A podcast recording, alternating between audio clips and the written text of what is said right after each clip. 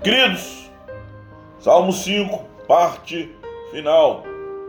Como você pôde ver, tudo que o salmista quis foi nos mostrar a falta de comprometimento do homem com Deus. Este é o principal motivo do nosso afastamento do Criador.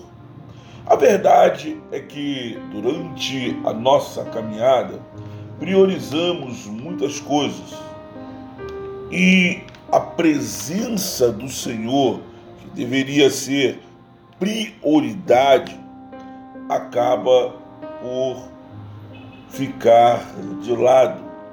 Acredite ou não, poucos são aqueles que se aproximam do Pai para demonstrar seu amor, sua alegria de ter o Pai presente em sua vida.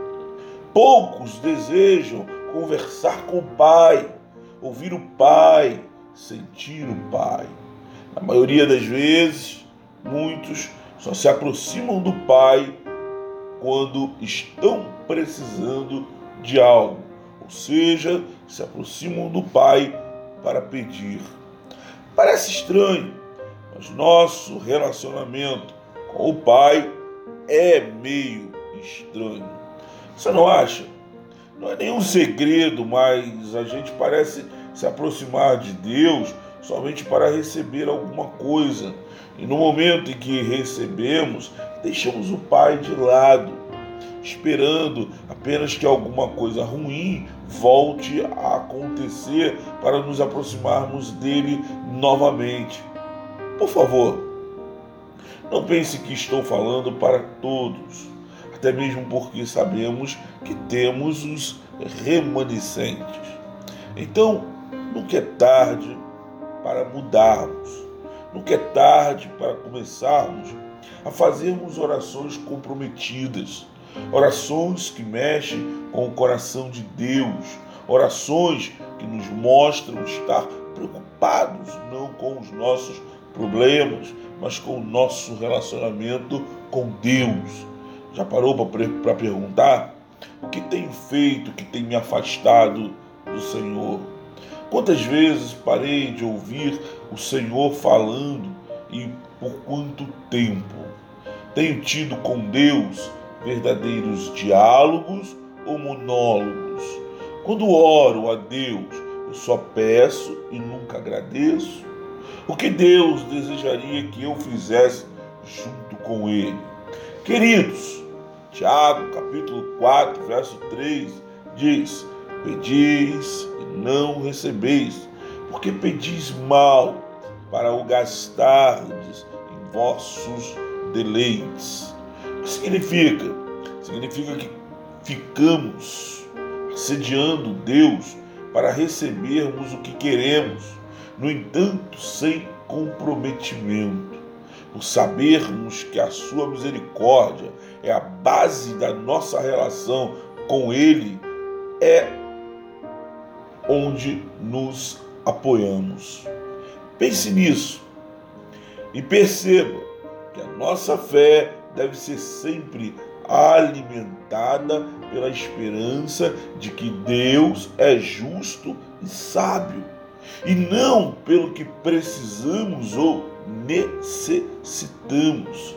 Mateus capítulo 6, verso 7, verso 8, Jesus nos ensinou dizendo: quando orardes, não os useis de vãs repetições, como fazem os pagãos, pois imaginam que, devido ao seu muito falar, serão ouvidos. Portanto, não vos assemelheis a ele, a eles, porque Deus, o vosso Pai, sabe tudo de que tendes necessidade, antes mesmo que lhe peçais.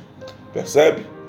Queridos, a nossa crença deve ser a de que se vivermos um relacionamento com Deus cada vez mais íntimo, Deus sempre trabalhará a sua providência em nossas vidas, inspirando-nos em tudo o que fazemos.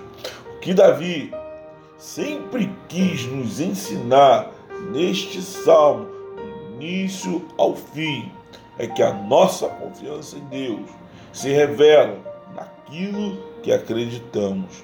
Portanto, se acreditamos em um relacionamento com Deus, então eu estou declarando que Deus é justo em tudo que faz merecedor da minha atenção.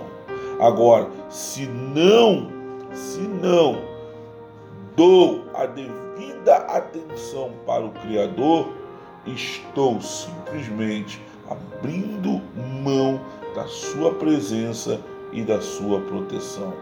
O que você tem feito da sua vida? Por onde você tem andado? Com quem você tem andado? Que Deus te abençoe. Que Deus faça resplandecer o seu rosto sobre ti e traga paz sobre a tua casa e sobre a tua vida. Que o Senhor ilumine os teus caminhos, que os teus inimigos não te consumam antes que Deus se manifeste por completo em tua vida. Deus te abençoe, graça e paz. Até a próxima. Fui!